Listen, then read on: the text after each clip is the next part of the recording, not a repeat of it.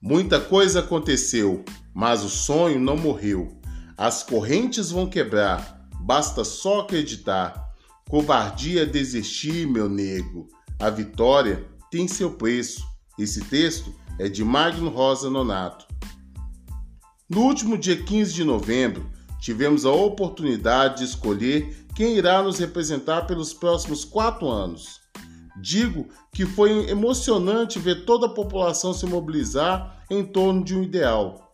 Agradecemos cada gesto, cada olhar, cada manifestação de carinho e respeito que tivemos em todo o processo. Fomos muito mais que vencedores, pois nesse caminho encontramos na comunidade, na região e na cidade pessoas que nos alimentaram com esperança, com palavras de incentivo, propostas a serem apresentadas ao parlamento e o mais importante, pessoas que iluminaram a nossa estrada e caminharam conosco o tempo todo. Estamos falando das 971 pessoas que saíram de suas casas e digitaram 13.900 nas urnas. Estamos falando das pessoas que, mesmo votando em outros municípios, fizeram campanha e nos ajudaram de forma incansável e acolhedora nesse processo de construção coletiva. É com muito carinho e gratidão que agradecemos cada um e cada uma que sofreram conosco a mesma ansiedade no momento da apuração. Naquele exato momento, sentimos de fato que somos uma imensa família e que a verdadeira vitória está na nossa capacidade de caminhar de mãos dadas, independentemente do resultado.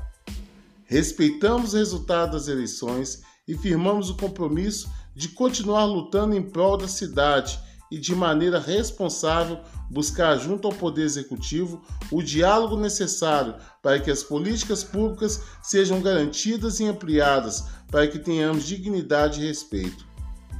Ao prefeito Juninho Martins, reeleito com mais de 54% dos votos, desejamos que tenha um bom desempenho em sua gestão e que cumpra o seu papel de gestor, de forma a minimizar os graves problemas de infraestrutura que enfrentamos em nosso município, principalmente nas regiões periféricas. Ao nosso povo, reafirmamos o compromisso de continuar lutando e esperamos que continue participando conosco para que tenhamos mais qualidade nas discussões. Parabéns, Zé Paulo, por liderar esse processo de construção sua coragem, humildade e postura nos contagia e nos motiva a seguir em frente, juntos na mesma direção. 3900, 3900, 3900, Zé Paulo.